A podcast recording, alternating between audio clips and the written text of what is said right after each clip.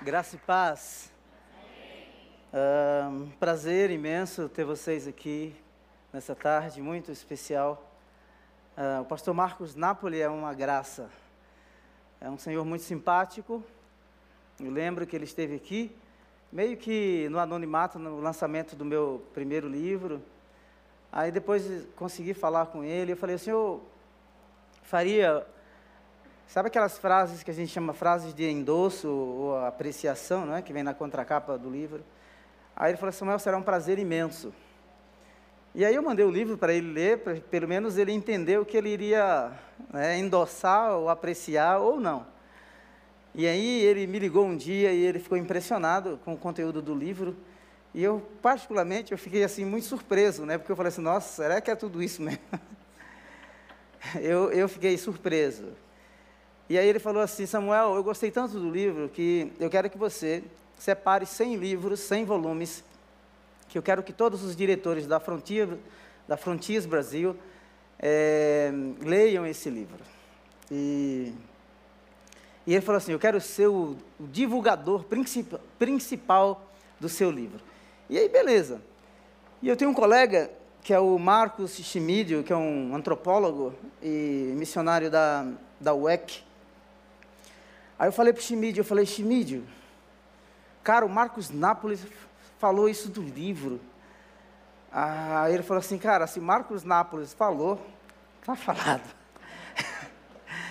então é isso, esse livro realmente ele vem é, dar uma resposta, o meu, o meu objetivo, o meu propósito é produzir literatura para a liderança da igreja brasileira. Eu reconheço que o meu primeiro livro ficou um pouco mais acadêmico, mais técnico, e esse agora, eu até é, falei para as revisoras que elas deixaram o livro assim muito legal. Então é para o leitor mais universal e foi muito bom e apropriado. Por quê?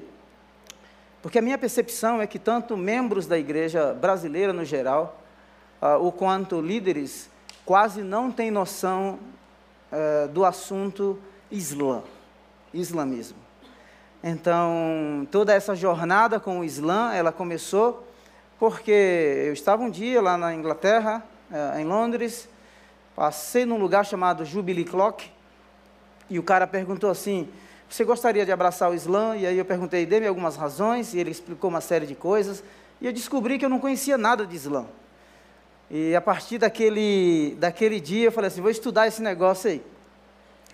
E aí comecei a estudar o Islã, não é? E, então eu já estou nessa empreitada aí há bastante tempo. Ah, com o muçulmano ou com o islã, você não tem que dizer eu acho, eu penso, não é? É assim. É...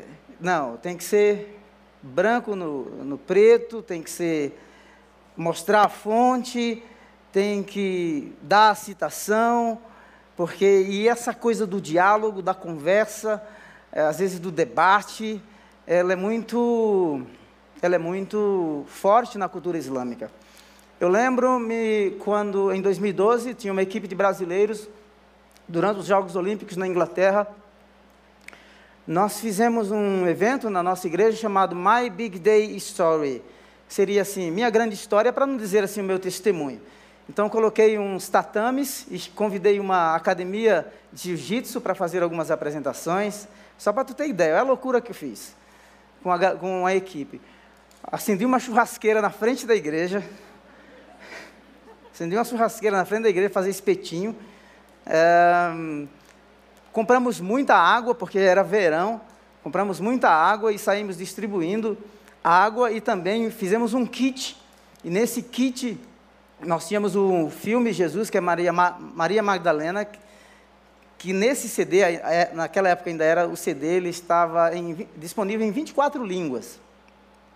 E aí, organizei tudo na igreja, a galera fazendo a apresentação do jiu-jitsu. O jiu-jitsu, o professor era o Max Campos, acho que umas nove vezes campeão europeu, é membro da nossa igreja lá em Oxford. E, e aí saí, peguei um, uns kits e saí pela rua. E quando virei, no mesmo lugar, o Jubilee Clock, aí tinha um britânico conversando com um paquistanês.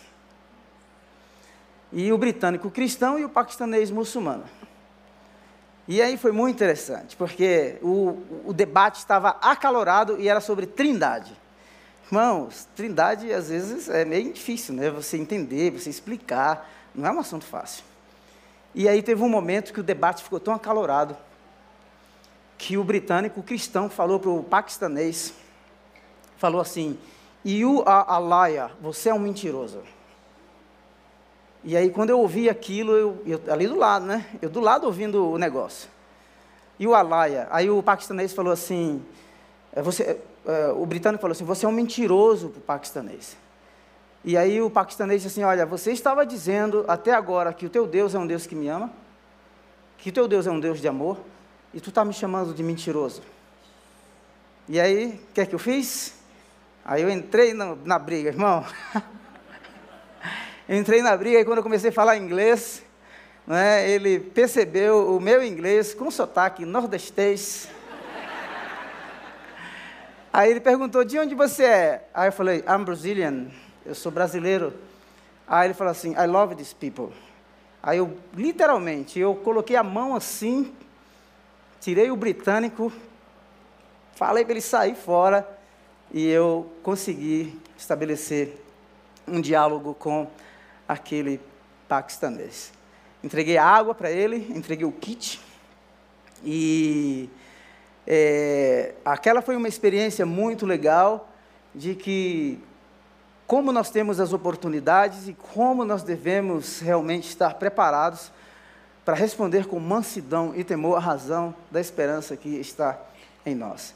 Inglaterra é um país livre, o Brasil é um país livre, nós temos a liberdade, graças a Deus, para pregar o Evangelho aqui na nossa nação.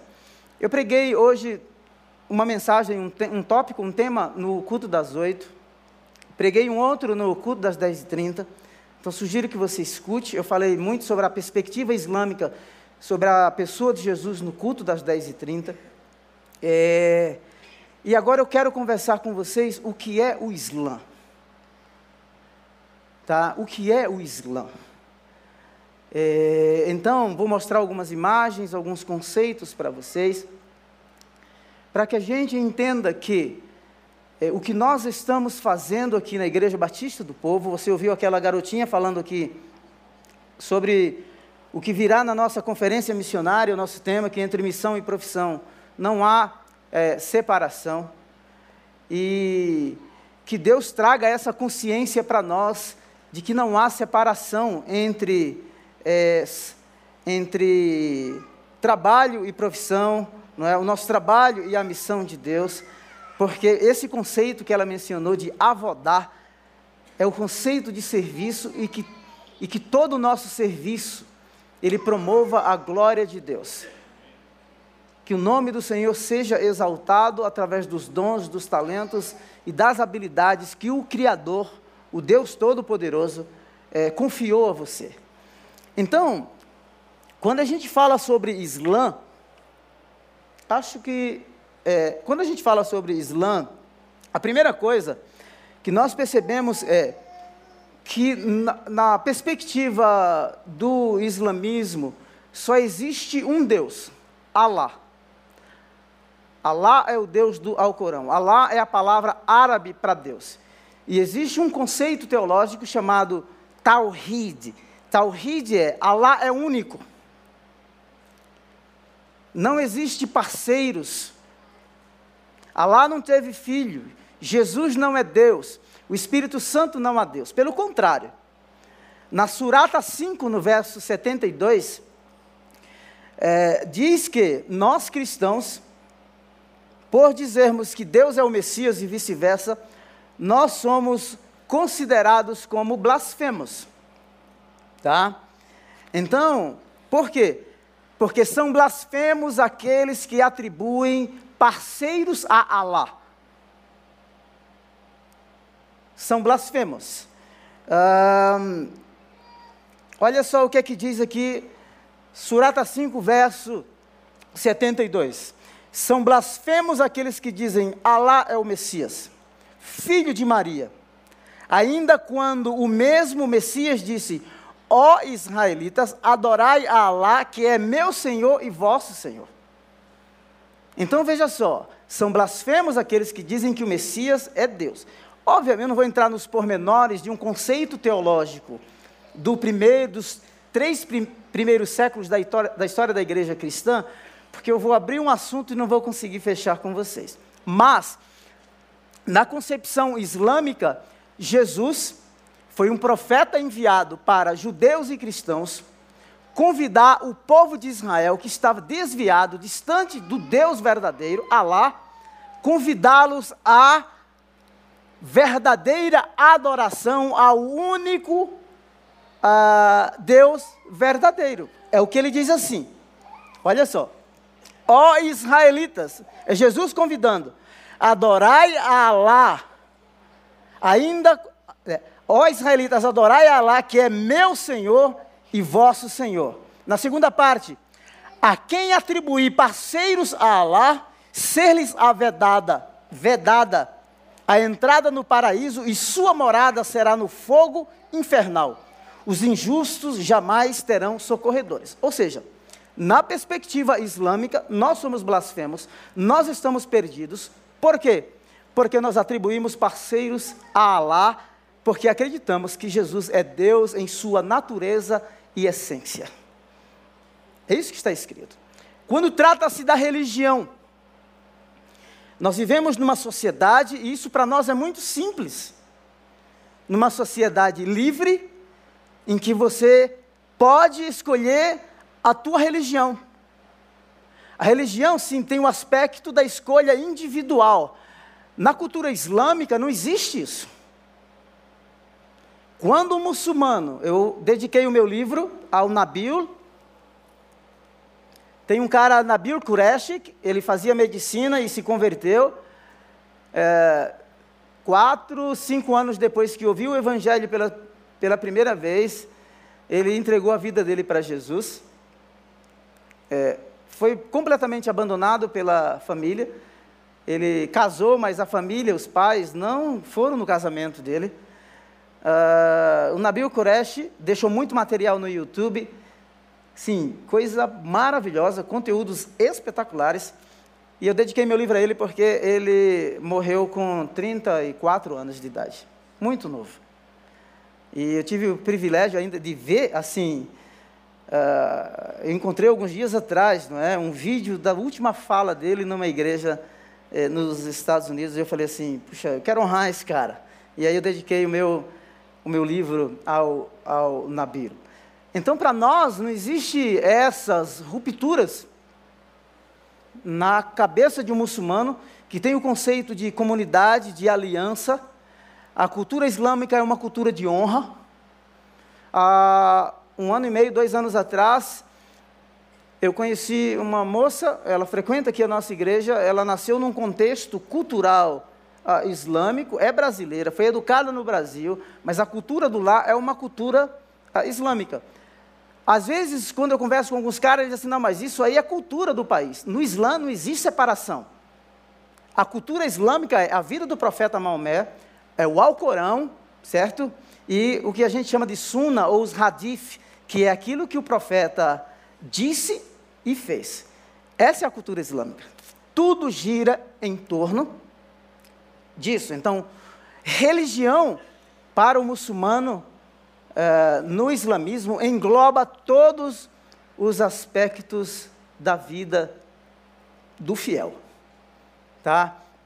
Então, quando a gente fala sobre religião, não é, para um muçulmano, apresenta o evangelho, nós sabemos que essa decisão terá implicações profunda, profundas para a vida, para a vida dele. Tá? Então aqui a gente recebe Jesus como um único e suficiente Salvador. Maravilha! Mas amanhã, se você quiser, no Brasil, tu pode se tornar um ateu. Você é livre. No conceito islâmico não existe isso, porque todo ser nasce muçulmano.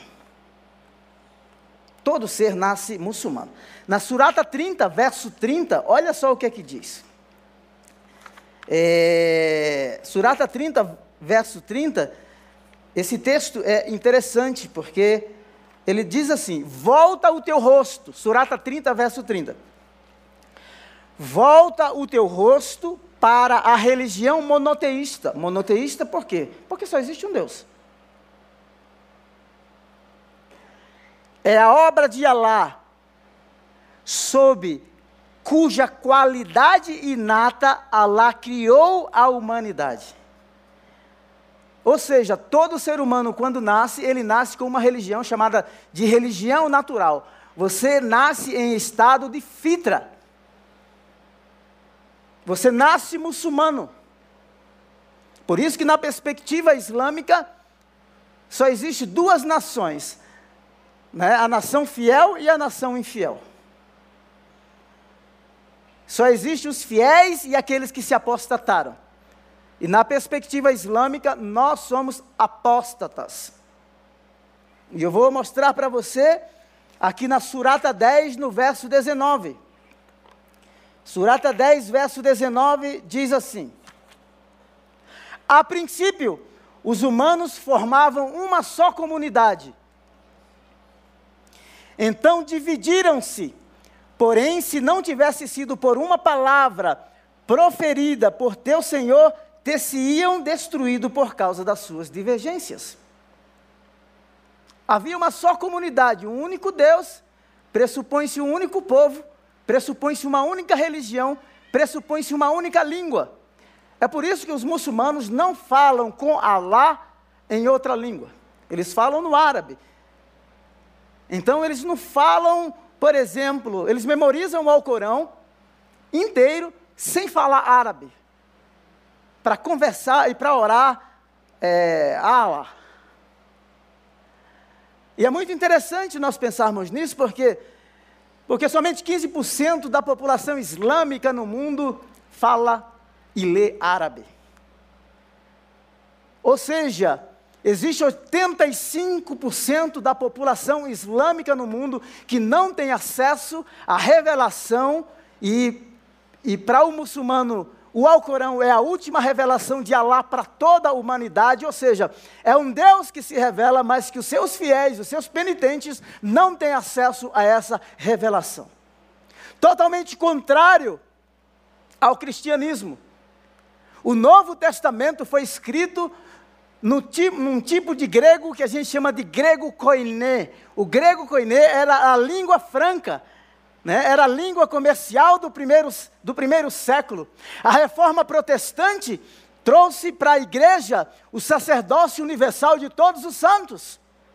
Ou seja, o Lutero falou assim: não, a missa não vai ser em latim, o culto tem que ser na língua do povo. Ou seja, o Deus da Bíblia fala a língua do nosso coração. Isso é fantástico.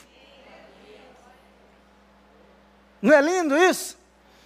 E aí você vê, ah, quando você, os, os, os teólogos do Novo Testamento, aqueles que trabalham com o grego, é, a composição de cada livro, eles percebem as diferenças.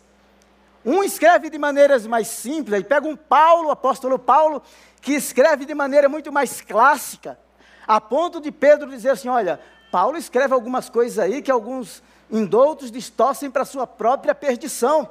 Ou seja, é uma revelação que não que não anula a cultura do ser. Deus dá a revelação, mas o Espírito Santo está ali soprando. Nós chamamos isso em teologia sistemática de iluminação. Respeitando a cultura, respeitando o contexto, ou seja, o Deus da Bíblia falando ao coração do seu povo. Diferente da Surata 96, quando Maomé estava na caverna de Ira, no ano, por volta do ano 610, ele começa a ter ah, as primeiras revelações. E aí ele tem uma experiência mística, que eu não vou entrar nos pormenores dela, mas o anjo Gabriel, segundo né, os teólogos islâmicos, aparece para ele e diz assim: lê, lê. Ele falou assim: Eu não sei ler, eu sou analfabeto. Não sei, não sei. Ou seja, era um homem sem instrução, que esse conceito é questionável, e porque não sabe ler os muçulmanos, ou porque ele não sabia ler os muçulmanos, disse, dizem que o Alcorão é o maior milagre. E que ainda que todos os seres humanos da terra se reunissem, não conseguiriam produzir nem sequer um versículo do Alcorão. Mas aí o que é que acontece? O anjo Gabriel dita, então há um ditado onde a personalidade de Maomé é anulada. Ou seja, aquilo que Gabriel, o anjo Gabriel, recita, o Maomé memoriza e, e transmite para os seus compiladores. Diferente da Bíblia, não é? Deus dá revelação na linguagem, na língua do povo, na língua do coração, e o povo tem acesso. O nosso Deus é um Deus distinto. Deus do cristianismo, o Deus da Bíblia é um Deus que fala e fala a linguagem, a língua do coração do povo. Então, todo ser humano, quando nasce, ele nasce em estado de fitra, estado de pureza. Ele nasce com uma religião natural. Então, quando é, eu geralmente mostro essa imagem para algumas pessoas, eu gostaria de dizer para você que nem todo muçulmano é terrorista e nem todo terrorista é muçulmano. Nós temos o privilégio de ter no Brasil hoje pelo menos 27 nações onde se é proibido pregar o evangelho, o pastor Tarcísio mencionou aqui, nós chamamos de oito segmentos menos alcançados no Brasil. Existem pessoas em situação de refúgio. Nós vivemos na melhor época.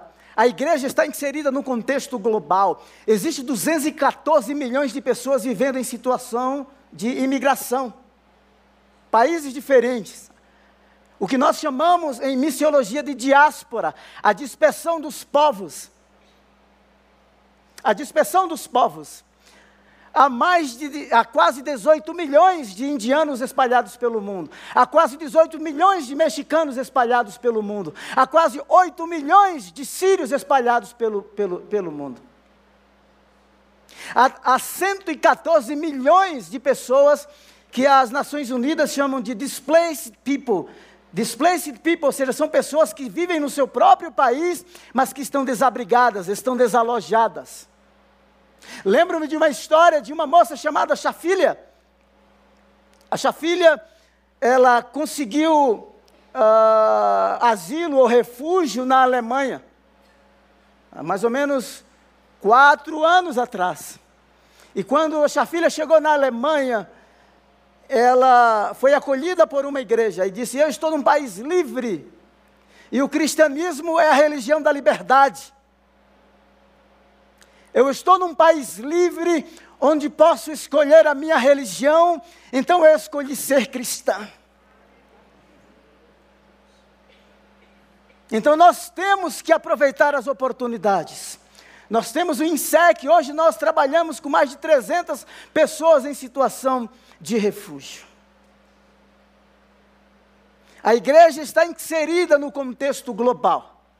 Você que está no mercado corporativo, você precisa ter intencionalidade com, com a, a posição, as habilidades, os dons, os talentos que Deus te deu. Deixa Deus te usar. As pessoas estão vindo até nós. E é um privilégio. Lembro-me de uma experiência, eu trabalhei com um camarada chamado Sam Morrow. O nome dele era Samuel, também um senhor de idade já. E todo verão ele ia para o Reino Unido com uma equipe de pessoas vindas de várias partes do mundo. Em uma das viagens, o Sam encontrou um casal de jovens recém assim, muito recém-casados. Estavam em lua de mel em Londres. Saíram do hotel para fazer um passeio e Sam os encontra. Sam compartilha o evangelho. Aquele casal se converte. E eles tinham muito dinheiro. Podia trocar o ticket a qualquer hora. E como se decidiram por Jesus, cancelaram a passagem, decidiram ficar mais dez dias em Londres para fazerem um discipulado assim avançado em dez dias. Voltaram para a Arábia, saíram da Arábia muçulmanos e voltaram convertidos. Esse é o contexto que nós vivemos hoje. Então, o que você vê por trás deste véu? Eu já fiz essa pergunta para algumas pessoas e eu. Deixa eu ver não liguei, agora liguei, agora vai. É, e as pessoas, elas respondem assim: ah, vejo, uma, vejo opressão. É, uma série de respostas que as pessoas dão. É, você deve, primeira coisa que você deve pensar é se, a, se você acha que a cultura islâmica é estranha aos seus, aos seus olhos, a nossa cultura é estranha aos olhos deles. Muito estranha. Então, apesar de toda essa separação, quais os pontos comuns em que nós vamos encontrar para que haja diálogo, para que o evangelho seja anunciado? Então, ah, o Islã é a religião que mais cresce no mundo. Hoje, há 1,8 bilhões, já chega a 1,9 bilhões. É, as estimativas, segundo um site chamado site Pew Research, diz que até 2060, daqui a pouco vai aparecer esse slide, outros dizem até 2050, é, a população islâmica no mundo vai crescer 71%. 71%. E eles chegarão a a 3 bilhões de seguidores no mundo. Uh, os não muçulmanos vão crescer 31%. A taxa de natalidade está no meu primeiro livro, entre, e aqui é um culto muito apropriado, tem esse aspecto mais familiar.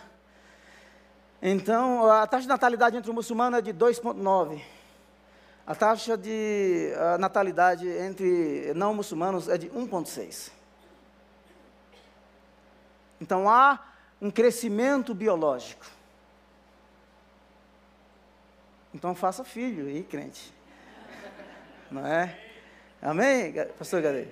E é bíblico, né? Foi que Deus disse: cresçam, multipliquem-se e encham, encham a terra. Não é verdade? Um outro aspecto que não está aí no slide é a expansão através da imigração. Eu acompanhei bem de perto os movimentos migratórios, principalmente no pós-guerra, né, após a Segunda Guerra Mundial, e é interessante como eu, eu visitei várias vezes um, um, um bairro, uh, num distrito chamado é, Tower Hamlets, em, em, em Londres. E as orações, é um bairro que a população era majoritariamente de Bangladesh, cerca de 75%. A convocação das orações naquele bairro, dentro do Reino Unido, era assim, a céu aberto, como se fosse um país islâmico. Por quê? Porque tem liberdade. Então, usa-se e até abusa-se da liberdade. Tá? Então, o Mohammed, o Maomé, o profeta do Islã, que nasce no ano 570, morre em 632. É, o Islã é uma religião muito missionária. Muito missionária. E a recomendação de Maomé era o seguinte: quando vocês imigrarem, não é, forem para outro país, procurem um muçulmano, procurem outro muçulmano e junte-se a esse muçulmano. E o Maomé dizia assim: aquele que é, imigra sozinho, eu não me tornarei responsável por ele. E aquele que se junta ao não muçulmano se tornará um com ele.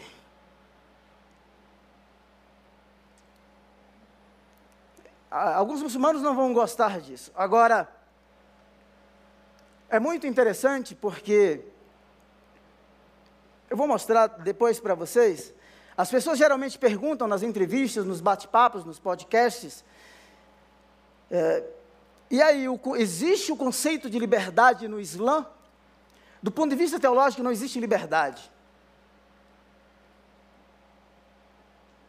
A humanidade é vista como es, são escravos de Alá. A terra é um lugar transitório, a terra é um lugar de punição. O paraíso, no conceito islâmico, na Surata 20, é em algum lugar. Adão e Eva pecou, se você ler Surata 7, a partir do verso 24, quando Adão e Eva pecaram, Alá os expulsou do paraíso, que é em algum lugar, e eles vieram para a terra. E aqui na terra eles vão ter o que a Surata 7 descreve como gozo transitório, até um dia chegar lá no paraíso. Diferente do conceito cristão, de que o paraíso é criado na terra, Deus criou, Deus habitava no paraíso, Deus visitava o casal na viração do dia. E não somente isso, mas Apocalipse capítulo 21, verso 22 diz que um dia toda a criação será restaurada e haverá novos céus e haverá nova terra. Amém? Então veja só, essa é uma estatística, a maioria dos muçulmanos estão na Ásia com quase é, um bilhão, Oriente Médio com é, 315 uh, ah, milhões de pessoas, na África, outra população esse aqui eu já falei para vocês. O que fazer diante do quadro que se segue? É, a primeira coisa, eu não estou propondo um jihad gospel. Porque a maioria de nós, não, vou dizer a maioria, mas muitos cristãos, é, eu já ouvi, eu já, já, já presenciei isso. Nós somos preconceituosos. E resultado do preconceito, às vezes, é a falta de conhecimento. E Deus está nos dando a oportunidade, como, Deus pra, como deu para a Chafilha, que foi para a Alemanha e disse: Eu estou num país livre e eu tenho a liberdade para escolher a minha religião. Eu escolhi ser cristã e foi batizada numa igreja na Alemanha. As nações, os povos estão vindo até nós. Então, observem este movimento. E Deus está nos dando essa oportun oportunidade. Que modelo nós devemos seguir? No Islã, o modelo é Mohammed, Maomé. Nós temos a Bíblia Sagrada, Jesus. Uma coisa interessante, quando debatemos com um muçulmano, eles vão questionar e dizer assim: olha, vocês cristãos questionam que há violência no Alcorão. Mas a tua Bíblia também, principalmente no Antigo Testamento, tem violência. E não somente isso, mas no 11 século até o 13 século, é, é, durante as cruzadas, vocês mataram muitos muçulmanos. Eu, particularmente, admito que há sim violência no Antigo Testamento. Não temos nenhum receio em admitir isso. Mas você percebe que a violência, ela vai se, extinguindo, se extinguindo ao longo da história. E você não vê um indício de violência de nenhum cristão nas páginas do Novo Testamento. Alguns teólogos dizem que Maomé, ele participou de 19 batalhas, guerra, Outros dizem 25 e alguns chegam a dizer 35 guerras. Conduzindo guerras. Mas me deixe dizer uma coisa: não há uma gota de sangue nas mãos do nosso Mestre Jesus. Não há.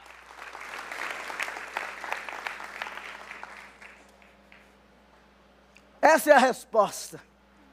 Pelo contrário, quando Judas o traiu, não é? Pedrão pegou a peixeira, mandou na orelha do cabra, não foi?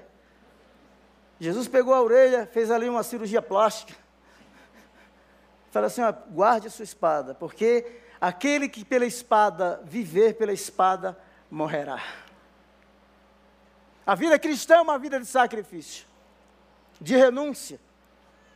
O próprio Jesus se entregou para morrer na cruz do Calvário, inocentemente. Então não há nas páginas do Novo Testamento não há nenhum indício de violência. Pelo contrário, pelo contrário, foram nas arenas ou lá no Coliseu em Roma, quando os cristãos eram perseguidos porque não se curvavam diante do imperador, que era visto como a, a encarnação ou a reencarnação dos deuses. Os crentes eram chamados de ateus porque não criam nos deuses do império. E alguns historiadores dizem assim que não há nada que os homens tenham pedido a Deus que César não lhes tenha dado.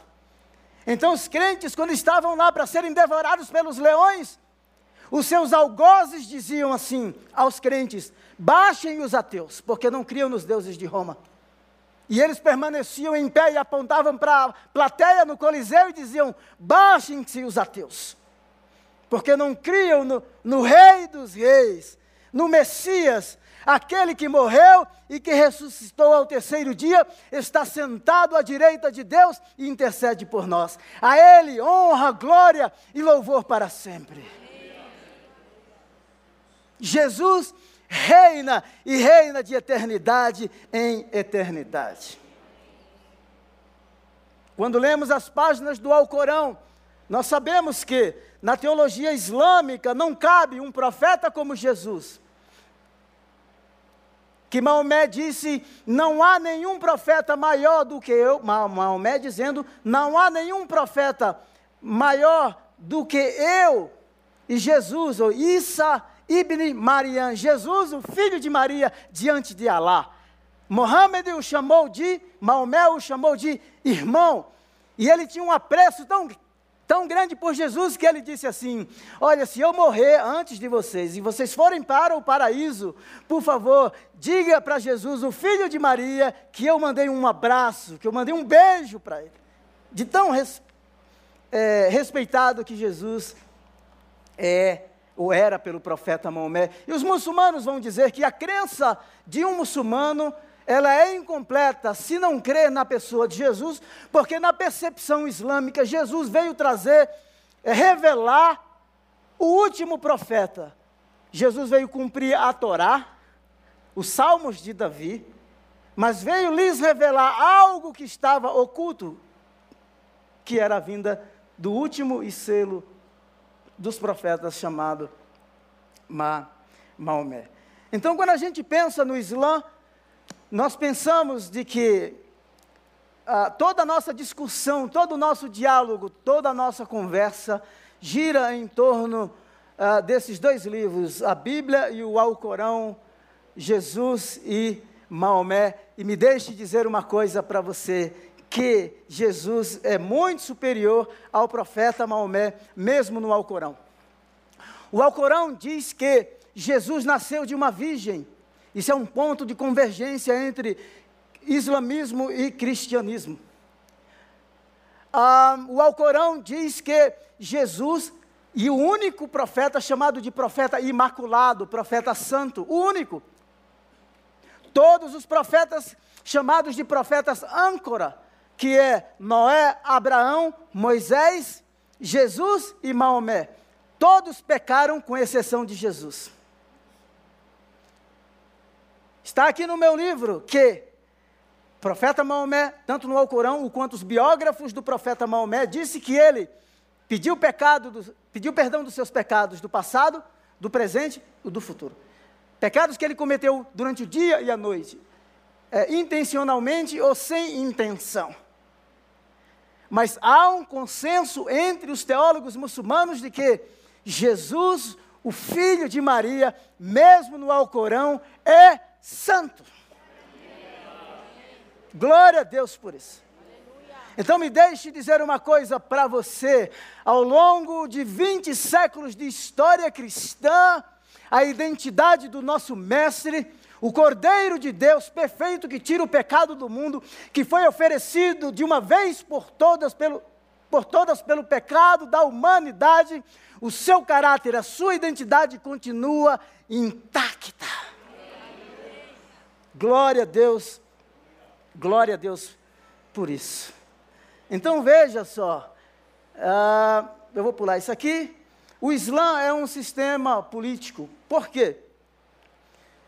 porque ah, todos os teólogos também, tanto cristãos quanto ah, muçulmanos, existe um conceito chamado de hijra, ou égira em português, que é a fuga de Maomé de Meca para Medina.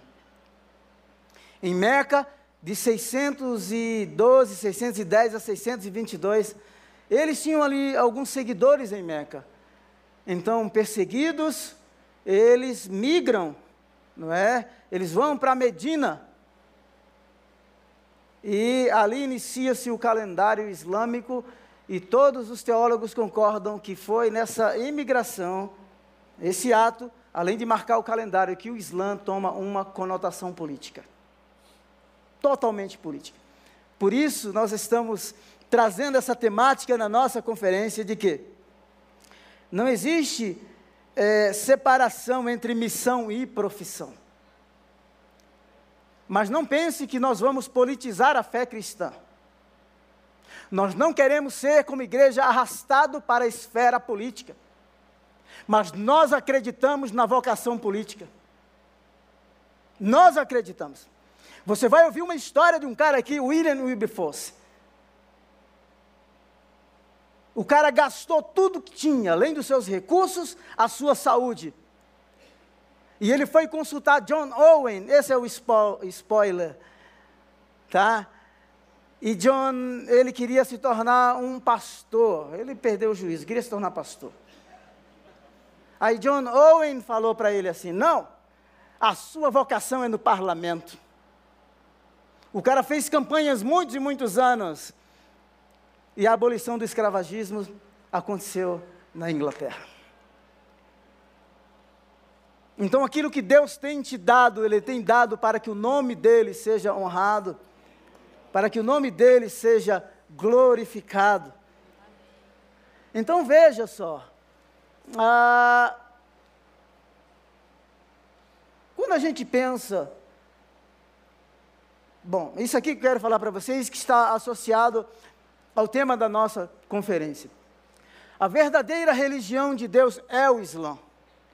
O Islã reconhece o cristianismo e o judaísmo. No entanto, para Alá, a única religião é o Islã. E quem melhor que Alá para recomendar a religião? No entanto, na Surata 3, verso 67, diz assim: Abraão jamais foi judeu, nem cristão, outro sim, monoteísta muçulmano, e nunca se contou entre os idólatras. Surata 3, verso uh, 85. Se alguém almejar ou impingir outra religião que não seja o Islã, jamais será aceita, e no outro mundo essa pessoa contar-se-á entre os desventurados. A única religião é o Islã. Agora me deixe dizer uma coisa. O doutor Abdul Haran, nesse livro, ele diz o seguinte: que religião para o muçulmano não é como os ocidentais pensam. Ficar uma horinha e meia num culto para serem reabastecidos espiritualmente e voltar para viver a semana. O conceito árabe de religião é din. Din é a religião é tudo e tudo é religião. Veja, a, a palavra traduzida por religião é din, que em árabe comumente se refere a um modo inteiro de vida. Não é um assunto privado para os indivíduos, abrangendo apenas a parte da periferia das suas vidas, mas algo que é tanto público como privado. Algo que permeia o todo, o dogma religioso, forma de adoração, teorias políticas e um detalhado código de vida, incluindo é, assuntos relacionados à higiene e à etiqueta. Então, a oração é religião. Vestimentas, você percebe que é tudo distinto no Islã. As mulheres usam o hijab, a burca, os homens usam aquele capzinho, as roupas brancas e assim por diante. Ah, cadê? Quem está sumindo? Finanças. As pessoas, quando pensam em jihad, eu vou mostrar para vocês daqui a pouquinho, Pessoas pensam sempre em guerra. Não é isso. É um esforço interior. E eu acho interessante porque o doutor Abdul Haran diz que o jihad tem o objetivo de tornar a religião islâmica suprema, única, verdadeira. Então, tem jihad financeiro. Os caras compram tudo. Por que, que eles acham, vocês acham que eles levaram Neymar? A maioria das universidades no Reino Unido já foram compradas por eles. O Brasil é um dos maiores exportadores de carnes halal para o mundo islâmico. Por que, que a, a, a Copa do Mundo foi sediada em Doha? A Copa acontecendo, as cerimônias e debates entre cristãos ah, ah, e muçulmanos acontecendo, ou seja, é uma apresentação da religião islâmica com todo o poder. Deixe-me dizer uma coisa, eu não estou falando aqui de muçulmanos, eu estou falando do Islã. E se alguém me perguntar, há integração entre Islã e outra religião? Não. Há integração entre Islã e cristianismo? Não. São conceitos totalmente antagônicos. Os deuses são diferentes negam a pessoa de Jesus, a sua divindade. Para eles, Jesus não morreu, Jesus não ressuscitou, Allah colocou uma outra pessoa para morrer no lugar de Jesus. E mais, a tua religião cristã era imperfeita. Foi o Islã quem aperfeiçoou a tua religião. Não sei o que estou dizendo. Quem me escutar, se não for cristão, por gentileza, é, é, é o que o Alcorão diz. O Alcorão diz aqui, ó, no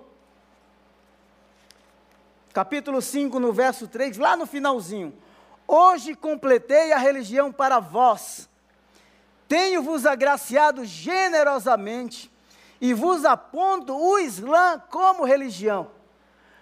O Islã aperfeiçoou o judaísmo e o cristianismo e esse senhor aqui, o doutor Abdul Haran, ele diz que o Islã completou e aperfeiçoou todas as religiões. Vamos lá? Olha o que é que diz aqui na página 19. 6h45, já estou terminando. A religião do Islã completou e aperfeiçoou as legislações que vieram antes como essas religiões foram direcionadas para uma época específica, elas não são adequadas. Então, todo mundo aqui está no erro, segundo o Islã. O cristianismo e o judaísmo não foram adequados. Quer dizer, foram para uma época. Hoje não serve. Por quê? Porque a verdadeira religião é o Islã. O Islã, uma religião eterna e universal, aperfeiçoou e completou aspectos que eram limitados para os povos e épocas do passado afirmando aqueles aspectos apropriados para todos, todos os povos. Agora, um outro aspecto, e eu vou partir para o meu um, encerramento. Um, página 18, diz assim: Por esta ser a última religião, Alá prometeu preservá-la, ou seja, o judaísmo se corrompeu, não serve mais. O cristianismo está corrompido, inclusive o livro, a Bíblia Sagrada, não serve mais. Porém, Alá, por ser esta última religião, Alá prometeu preservá-la e guardá-la de toda distorção até o dia do julgamento. Contrário às religiões anteriores que foram enviadas em épocas específicas para povos específicos. Se você ler Surata 15, verso 9, vai lá diz, dizer, o, o texto diz que a única religião que Allah prometeu preservar foi é, o Islã e também a sua revelação, o Alcorão, visto que as revelações anteriores, como a Torá, os Salmos e o Novo Testamento, todos eles foram corrompidos. Uh, você pode estar perguntando assim: o que é que tudo isso tem a ver comigo? Tem tudo a ver, porque essa é uma realidade que não pode ser ignorada. No Reino Unido existe hoje 130, pesquisas mostram, 130 tribunais com a lei da Sharia. Quando a rainha Elizabeth, que faleceu, acredito, ano passado, é no seu uh, aniversário de 60 anos, é, como rainha, é, rainha, não é? é? A comunidade islâmica escreveu uma carta, um documento formal, pedindo que um bairro grande, majoritariamente islâmico, muçulmano, se tornasse uma república democrática islâmica dentro do Reino Unido. Aí você vem me dizer uma falácia de que é falácia não é que o Islã é uma continuidade do cristianismo em hipótese alguma. Eu vou mostrar um vídeo para vocês, porque se viu que eu me empolgo, eu esqueço do vídeo. Por favor, solte o vídeo sem a imagem, por gentileza.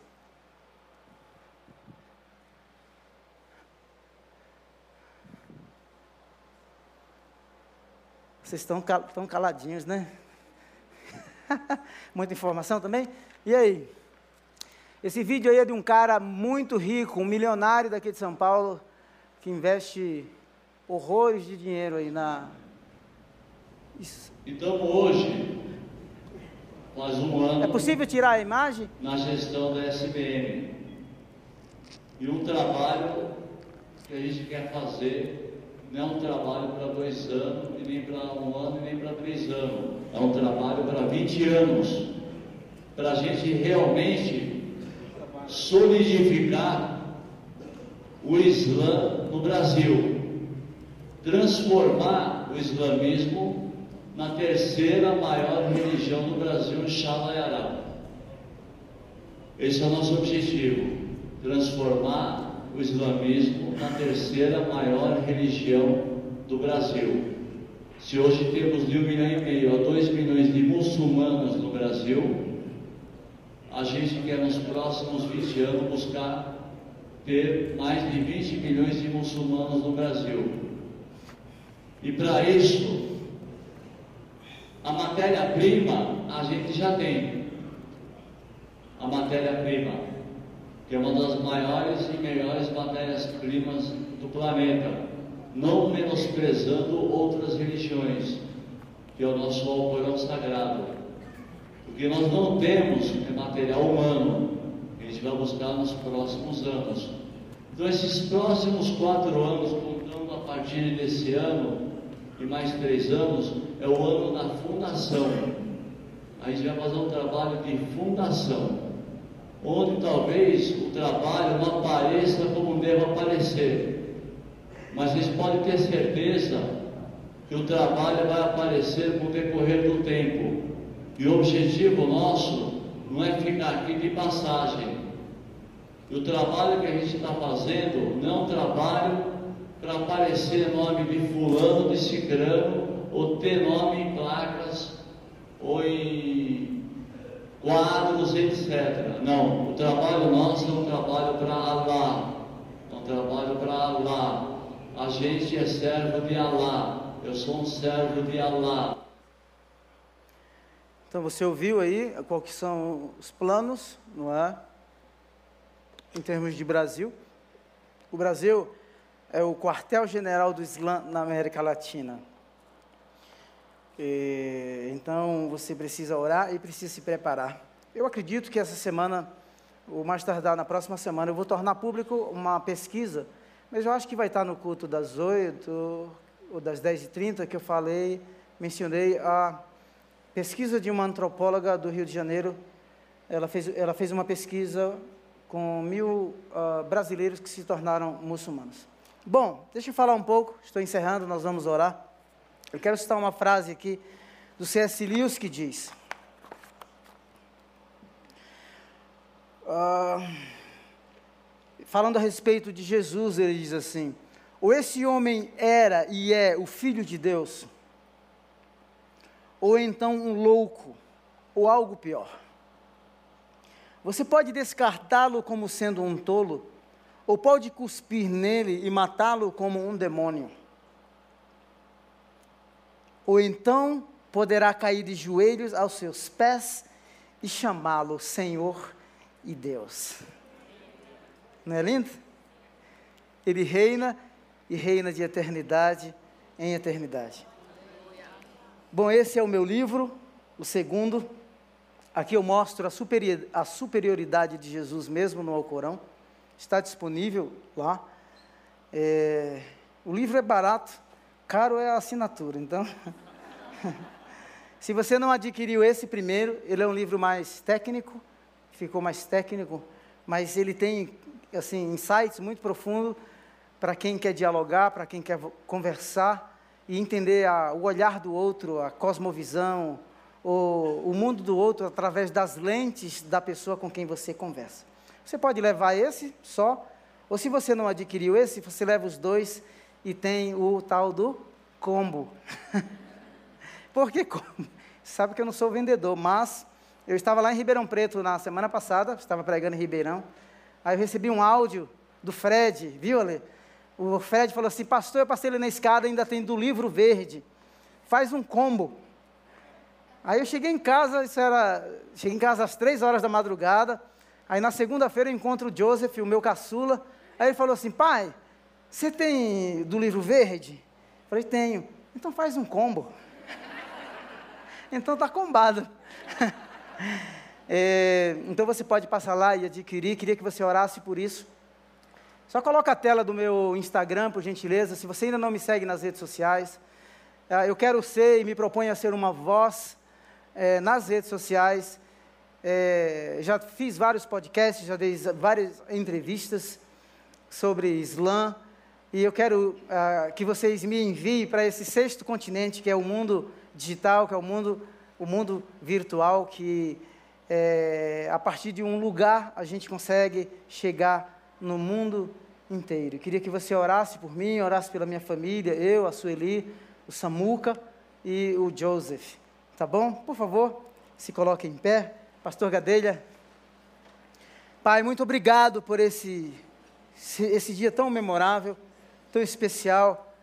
Obrigado pelo coração tão generoso que o Senhor deu a essa igreja, a liderança dessa igreja, ao pastor Jonas, a toda a equipe pastoral. Obrigado pelos ministérios que têm florescido neste lugar, pelos dons, pelas habilidades. Senhor eterno, há tantas profissões aqui que carregam a graça do Senhor, que manifestam o teu amor nos atendimentos, no serviço. E eu oro, Deus, em nome de Jesus, para que o Senhor nos faça crescer de tal maneira que esse amor possa contagiar toda esta cidade. Em nome de Jesus. Eu oro, Deus, por cada profissão, cada vocação, cada dom, cada talento.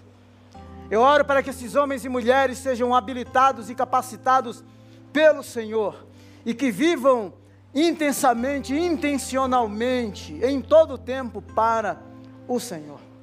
Deus eterno, nos dê essa consciência clara, vocacional, seja na área política, seja dos negócios, seja na arte, seja na economia, Senhor eterno, seja na educação, em nome de Jesus, o que nós queremos ser em primeiro lugar, são, queremos ser servos do Altíssimo, embaixadores e embaixatrizes do Teu reino. Obrigado pela liberdade que temos em nossa nação. Obrigado, Senhor eterno, porque o Senhor colocou no Brasil a face de todas as nações da terra. E o que nós queremos é que a partir de São Paulo, Deus eterno, a IBP cresça, cresça pelo Brasil e se espalhe entre as nações para a glória do teu nome.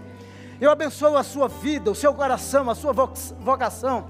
Eu abençoo o trabalho das tuas mãos em nome de Jesus. Que em tudo você tenha plena suficiência no Senhor.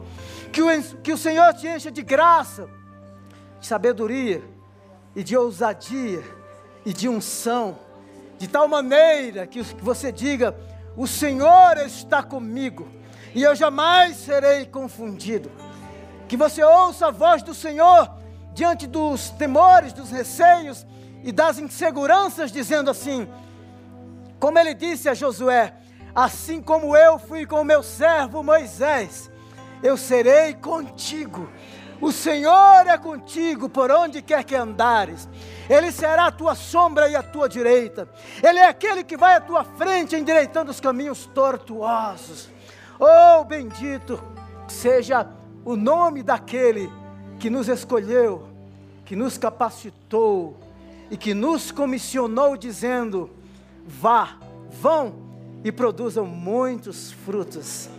Em nome de Jesus. Amém. Glória a Deus. Aleluia.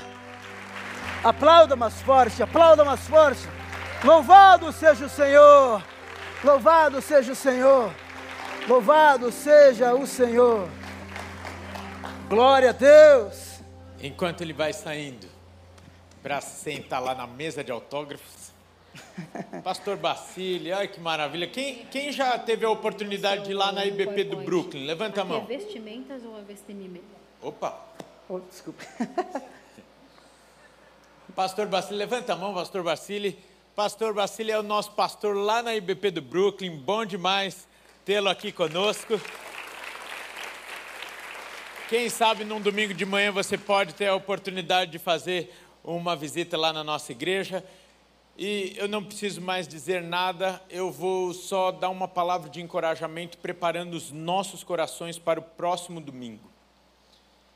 Esse despertamento do islamismo Deus deu ao pastor Samuel. E esse tem se tornado o chamado dele, o foco dele. Eu tenho certeza que o Senhor te deu algum despertamento aí. Às vezes foi a medicina, às vezes o direito, às vezes a, a, a sua formação acadêmica ou a sua formação profissional ou o seu dom. E domingo que vem, nos quatro cultos, nós trataremos sobre isso. Eu gostaria de te incentivar ao longo dessa semana, buscar ao Senhor em oração, dizendo: Pai, qual a inquietação, qual a oportunidade que o Senhor está me dando? O que o Senhor tem colocado em minhas mãos, multiplique. Quem sabe daqui vai sair mais livros, mais material de instrução, de formação, para que todos saibam quem é o Senhor Jesus Cristo. Amém? Uma semana abençoada e que o amor de Deus o Pai, a graça de Jesus Cristo Filho, a comunhão e as doces consolações do Espírito Santo de Deus seja na sua vida, na sua casa, na sua família, hoje e sempre. Amém. Vamos na paz do Senhor. Até domingo que vem, em nome de Jesus.